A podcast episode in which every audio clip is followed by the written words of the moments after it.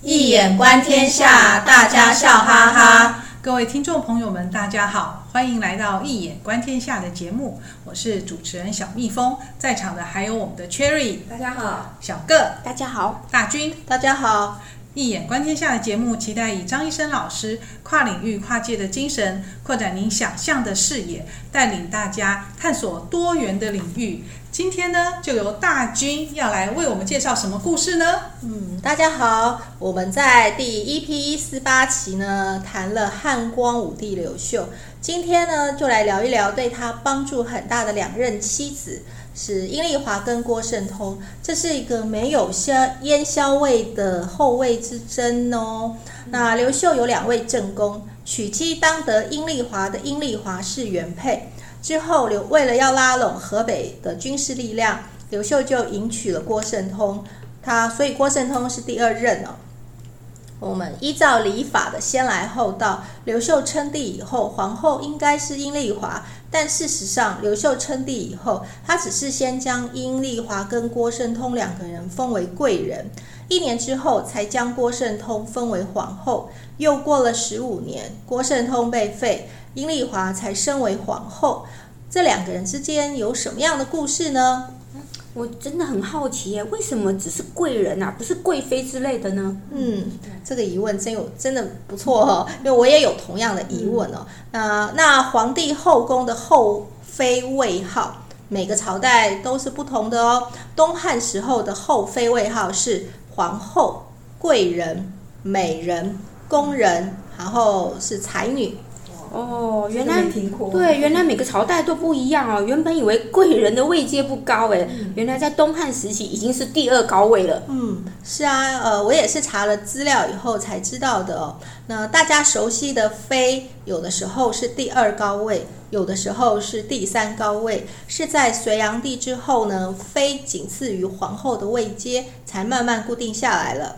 哦，原来如此，长知识，长知识了，真的。好，嗯、接下来就开始讲故事喽。首先来说阴丽华，嗯、我对阴丽华的评价是不问政事，顾辞后位，雅性宽仁，盛宠一生。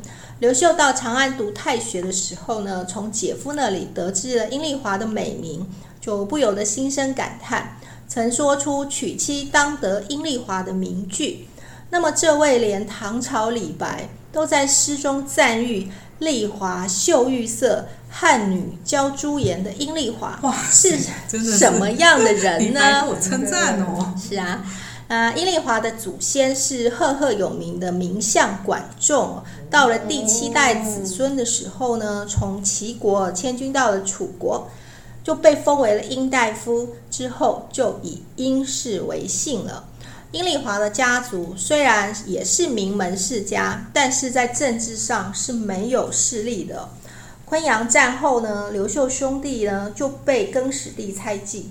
刘秀在兄长被杀了以后，强忍着悲痛，他没有为兄长扶丧，也没有和兄长的部属私下接触，他也没有去说自己的昆阳战功，他的一切饮食言行都一如往常。就以这样平静的态度向更始帝谢罪，而逃过了一劫。在兄长死后一个月内，二十九岁的刘秀迎娶了十九岁的阴丽华。莫非刘秀是想用结婚这件事来迷惑更始帝的眼睛吗？嗯，确实是很有可能的哦。如果刘秀只想着为兄长报仇，那历史就改写了。对，嗯，真的。完全改写了。嗯、那阴阴丽华与刘秀新婚燕尔三个月后，刘秀就被更始帝派遣出去征战，殷丽华就回殷家等待夫君的归来。这段时间出去平乱的刘秀一直都没有消息，殷丽华甚至都已经做好了刘秀不在人世间的准备。一直到了两年后，刘秀称帝以后，才接回了殷丽华。阴丽华没有想到自己的夫君竟然成了皇帝，更没有想到刘秀在这几年居然又娶了一位娇妻。这位娇妻就是当时显贵的河北真定王的外甥女郭圣通，而且郭圣通一直陪伴在刘秀的身边，征战四方，还生下了长子刘强。嗯，怎么觉得殷丽华好委屈哦？夫妻分开后相聚，丈夫竟然有了新欢跟儿子。嗯，是啊，但是殷丽华天性善良哦，也只能默默接受这一切。刘秀称帝之初，并没有封后，只有先将殷丽华跟郭圣通同时封为仅次于皇后的贵人。过了一年，刘秀呢就以殷丽华雅性宽仁，有母仪之美，想要呃立她为皇后，但是阴丽华却坚决不同意。她说自己不够资格承担后位哦，出身低微，也没有为刘秀生儿育女。郭圣通是官宦出身，陪刘秀征战，又已经生有一个儿子哦，理当为皇后。哇，真难以想象，本来是原配啊，却跟呃后娶的那个郭圣通同为贵人，还拒绝当皇后。这么小的阴丽华是怎么想的？嗯，不过呢，以结果来看，阴丽华真的是很有智慧的女性哦。阴氏家族虽然是名门世家，但是她的政治势力是不足以抗衡当时河北的功臣名将，还有同为西汉前朝血脉的郭圣通。而且郭圣通随军陪伴刘秀，又生下了长子哦。阴丽华自知她难自己是难服众心的。再加上阴丽华个性本就宽仁雅致，她以国家为重，让后宫稳定，避免了开国之初就因为后位之争让朝堂陷于了动荡。呃，而且阴丽华的谦让德性与她的家风也是密不可分的哦。我现在来讲两个小故事哦。阴丽华的兄长随军有功，刘秀想要破格封赏他。也用这种方式来表达对阴丽华的补偿，但是这位殷大哥呢，他就以天下初定，有功的将帅很多，我自己不能因为只是因为外戚的关系而得到封赏哦，用这样的理由谢绝了刘秀的呃那个封的封的那个封赏。这个殷大哥其实做的真对耶。嗯，呃，过了几年呢，刘秀又要封阴丽华的弟弟为侯，但是殷小弟呢坚持不受。殷丽华听说了以后呢，就私下问了弟弟的原因哦。这位殷小弟呢，就回答说：“姐姐，你不读书的吗？亢龙有悔，盛极则衰。外戚家最怕不知道谦卑退让。”哇，他们的家风真好，令人佩服。对啊，有教养又懂易经。亢龙有悔是出自易经的乾卦上九哦。嗯，真不愧是管仲的后代。是啊，阴丽华的主动让位，让刘秀更加的宠爱。之后若要出征打仗，也是都带着阴丽华，然后就生下了长子刘阳，也就是后来的汉明帝刘庄。名章之治的汉明帝哦，阴丽华总共为刘秀生了五个儿子。据说刘秀有五个女儿，其中四个是阴丽华所生。哇，我太厉害了！不生则已，一生就生了五个儿子，四个女儿。哦，是啊。郭圣通被废了以后，阴丽华升为皇后。阴丽华并没有苛刻的对待郭圣通，还有郭的孩子们哦。即使在刘秀死了以后，仍然是一如往常的尊重他们。他也要他自己的孩子们一样尊重郭氏族人。嗯，殷丽华他教育孩子们要学会尊重，的确是有儒家的风范哦，重视五伦以及那个家族伦理。他有这样子的那个儒家的精神，不愧是管仲的后代。真的，嗯，是这样，没错。不论是西汉还是东汉，都推崇以孝治天下。在 EP 一三七期里哦，我们有说到郑伯克段于鄢，为什么是《古文观止》的第一篇？就是要彰显出华人文化以孝治国的特质。嗯、各位听众有兴趣可以去点阅收听哦。那接下来哦，阴丽华重大局轻私利哦，一生是不干涉政事，只有一次是在汉明帝立后的这件事上。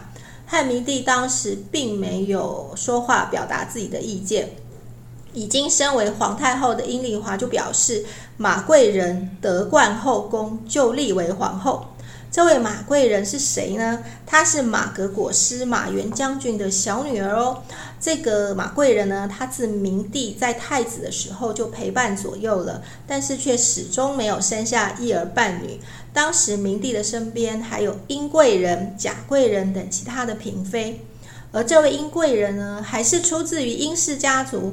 但是阴丽华并没有利用自己是皇太后的权利，和马氏并没有生育的这一点哦，趁机将自己宗族的殷贵人推上后位，而是以大局为念，力挺德才最为突出的马贵人为皇后，实在是难能可贵啊。阴丽华真的很有智慧诶，她她。跟一般我们所知道的宫廷剧真的很不一样，她真的以国家为重，然后这样子把马氏推上当皇后。那呃，这个马贵人很厉害吗？是啊，这位也是很优秀的女性哦，是被后世史学家誉为千古贤后的明德马皇后。马皇后能够背诵《易经》，她是中国第一位女性史学家，还著有《显宗起居注》。这是一本记录的明帝和明帝生前的言行的一本书哦。他一生没有生儿育女，她收养的是另一位贵人的儿子，叫刘达，也就是后来的汉章帝，明章之治的汉章帝哦。嗯，那阴丽华的晚年还算是顺遂的，就是有个儿子呢，老是不安分哦，屡屡生事。还有就是有些阴家人因为阴丽华的身份。恃宠而骄，频频犯事。阴丽华在汉明帝刘庄即位七年之后过世，享年六十岁，与光武帝刘秀合葬，谥号是光烈，是中国历史上第一位死后真正有谥号的皇后。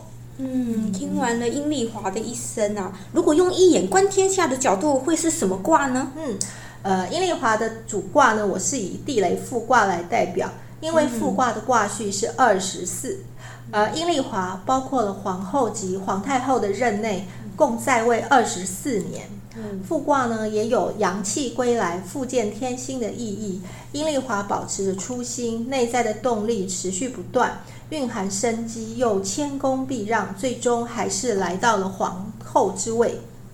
嗯，复卦有恢复的意思啊。那阴丽华对皇后之位的谦让。恢复了她在刘秀心中的地位，然后最终呢，也恢复了她的后位。嗯，没错哦。复卦的错卦是天风姤卦，姤就是女后，女人主事，女子可以号令天下，必须是皇帝身边的女子，也就是皇后。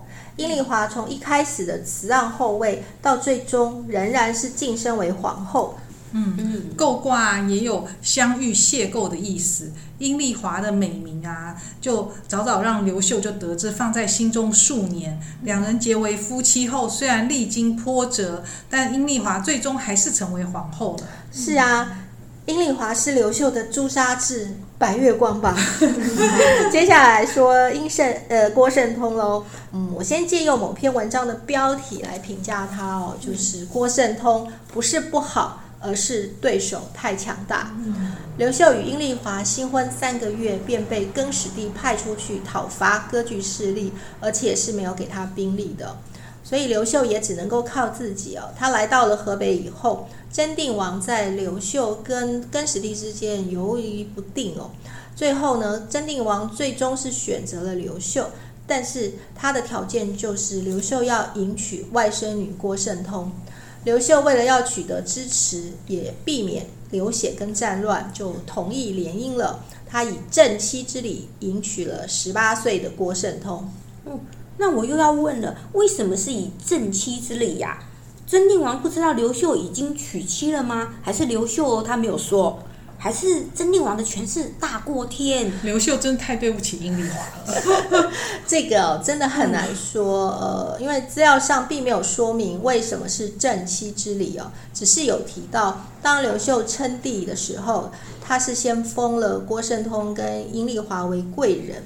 那个时候呢，真定王跟郭圣通并没有做出什么反对的。表示哦，所以呢，就推测他们两人是知道郭圣通，呃，他们两个人是知道刘秀，还有一位法就，心里有数啊，对，嗯、心里有数了。嗯，呃，郭圣通是西汉皇室的后人，又是河北地区有名的望族嘛，父亲在当地是一呼百应，母亲是王侯之女。郭圣通的品性是温驯良节俭呢，自幼就有很好的名声。只可惜父母早早的离去哦，还把万贯的家财全数送给了弟弟哦。郭圣通也因此而被寄养在了舅舅真定王的门下。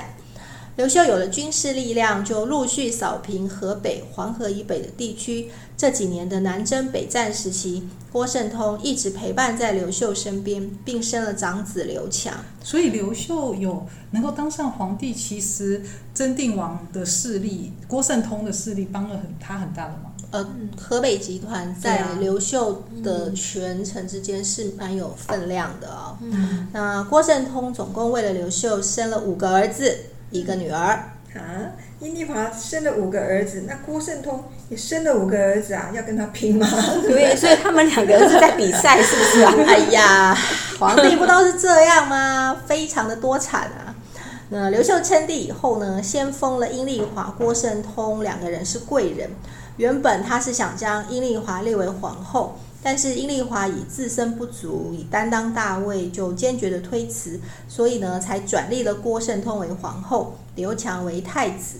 虽然呢，郭圣通的舅舅真定王在同年稍早的春天，是因为谋叛而被杀掉了，但是这件事并没有影响到郭圣通被立为皇后。嗯，是不是因为阴丽华当时也没有生下儿子啊，所以他才推辞的？毕竟古人都很重视女子是否生育这件事情。嗯，可能吧，因为古时候对于传宗接代这件事的确是非常重视的。郭圣通虽然被立为皇后，但刘秀因为阴丽华的退让，更加的宠爱阴丽华，连行军打仗也都带着她了。郭圣通心中不满，当然难免就会跟刘秀争吵。两个人的关系就日渐的冷淡，再加上殷丽华的母亲跟舅舅不幸遭到了抢劫，遇难身亡。等一下，等一下，殷丽华的娘家不是皇亲国戚吗？怎么还会遇到这种劫难？对，很难想象吧？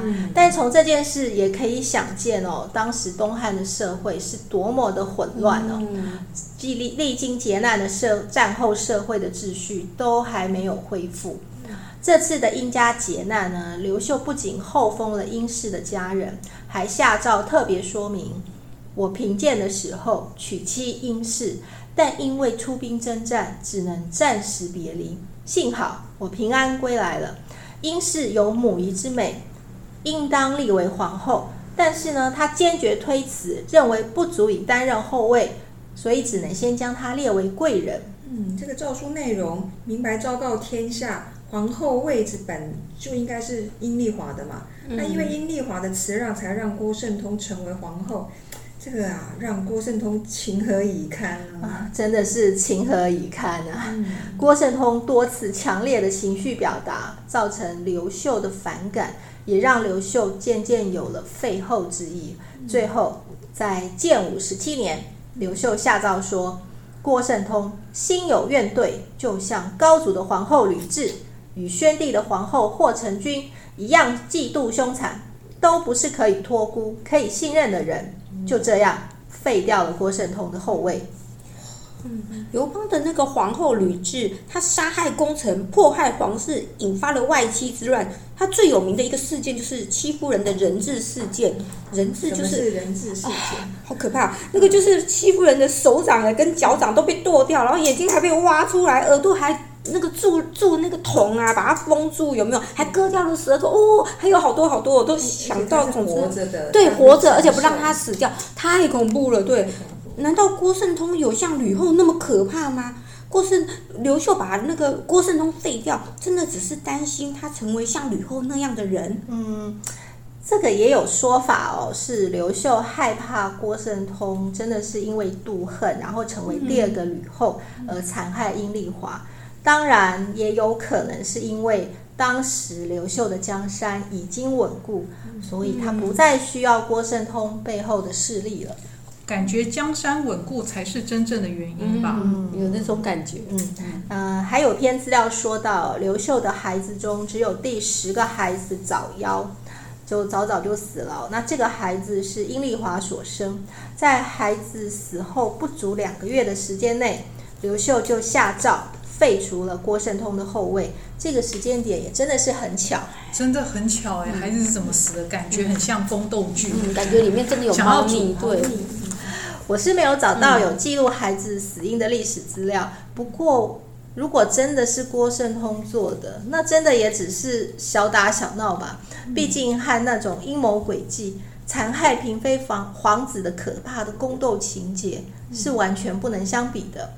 郭圣通被废了，但他的命运跟一般的废后是不一样的。他并没有被打入冷宫，也没有被赐一杯毒酒，或者是三尺白绫，从此了断尘世纠葛。因为刘刘秀将他的次子晋封为王，郭圣郭圣通被降为王太后。然后呢，让郭圣通到他儿子的封地去颐养天年，然后呢，又将郭圣通的弟弟升为封国更大的侯，一直到郭圣通去世，刘秀都有极力在维护跟抬高郭家的地位，而当时的文人学子、平民百姓也没有因为郭圣通被废而出言诋毁，真的非常特别。嗯。太子刘强在母后被废了以后，多次向刘秀请辞太子之位。两年以后，刘秀才同意改立阴丽华的嫡长子刘阳为太子，改名刘庄。原太子刘强被降为东海王。郭圣通虽然到儿子的封地去安享晚年，但是后位被废以及太子改立，虽然衣食无余，心情难免抑郁。在被废十一年以后逝世，享年四十六岁，还很年轻，很年轻，很年轻。阴丽华六十岁，对，没有入皇陵哦，但是他的墓离刘秀所葬的园林并不远，因为他后位被废了，所以没有谥号。后人皆是称呼她为光武郭皇后。嗯，有点感慨耶。那阴丽华跟郭圣通啊，都是在刘秀处境最不好的时候下嫁他嘛。那但是两个人的结局大不相同。这个会是因为个性吗？还是因为情势已经改变了呢？嗯，这个问题其实很复杂，牵涉到了个人感情跟政治势力。对刘秀来说，阴丽华给他的第一印象一定是非常深刻，而且铭记在心的，不然他也说不出“娶妻当得阴丽华”这样的千古名言。那刘秀不喜欢郭圣通吗？那也未必吧。郭圣通温柔美丽又深情。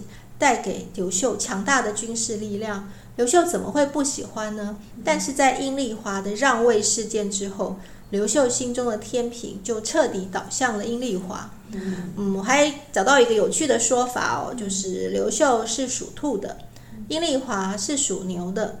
机灵机灵的兔子跟憨厚的牛，在生肖上是可以和睦相处的。郭圣通比阴丽华晚一年出生，所以是属老虎的，性格自然会比较强势一点哦。所以和他和老实的牛相争，自然会得不到兔子的喜爱喽。嗯，感觉是兔子怕被老虎吃掉，所以刘秀就把郭圣通废掉。哦，这个是一个蛮有趣的说法哦。好，接下来再来看卦哦。郭圣通的主卦，我是以地水师卦来代表。原因很简单，师卦就是战争，聚众讨伐，而郭圣通就代表了河北的军事力量，是刘秀平定中原的主力之一。嗯，用师卦来代表郭圣通，确实也蛮有道理的哦。河北的军事力量就像及时雨一般，解决了刘秀缺少兵马的窘境。嗯，没错，革命没有军队，真的很难成功。师卦的错卦是天火同人卦。同人卦有相同、合同的意思。郭圣通皇后之位被废，并没有像被打，并没有被打入冷宫了却产生，而是被降为王太后，到儿子的封地去安度晚年。虽然没有了爱情，但是还是同一国的，不是敌人哦。嗯，同人卦也有君跟臣的意思啊。那儒家也说，先说，那儒家也是先说君臣，然后后讲父子。还有一个很有趣的点啊，那阴丽华跟郭圣通的错卦，一个呃，阴丽华的错卦是构卦，然后郭圣通的错卦是同人卦。那这两个卦都各自有五个阳爻，然后这两个人也刚好都各生了五个儿子，真的是太巧合了耶！真的很巧，好特别哦，还真的是哎。嗯。呃，阴丽华跟郭圣通都是非常优秀的女性哦，用自己的力量帮助了刘秀，但是两人的结果却大不相同。是寄生于，何生亮的感叹吗？张爱玲有句话说：“因为懂得，所以慈悲。”无权无势的阴丽华懂得刘秀刚刚建国的艰辛与困难，选择退让后位，让刘秀的政权更加的稳固。刘秀因此更为愧疚。反而对阴丽华更加的宠爱了。所以说，郭圣通不是不好啊。只是对方过于强大了。嗯、哇，今天真的是这那个大军介绍的殷丽华跟郭圣通这两位优秀的女性的个性跟命运，看起来就是一个很明显的对照组。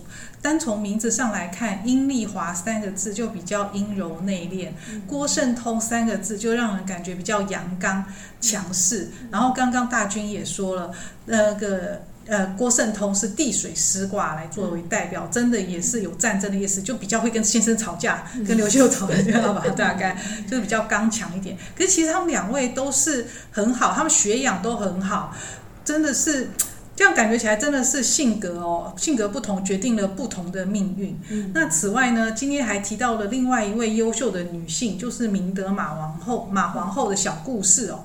那这个马皇后还是第一位女性的历史学家哎，这三个优秀的女性有没有让各位听众感叹女女人啊，在艰难的时代一样？也可以发光发热，创造出自己璀璨的价值出来，真的是这样子哦。在那个汉朝这样动荡不安的时代，那呃，今天呢，呃，非常感谢大家和我们一起共享这个轻松愉快的时光。那也感谢呃大军 Cherry 小个的参与，我们下次见喽，拜拜。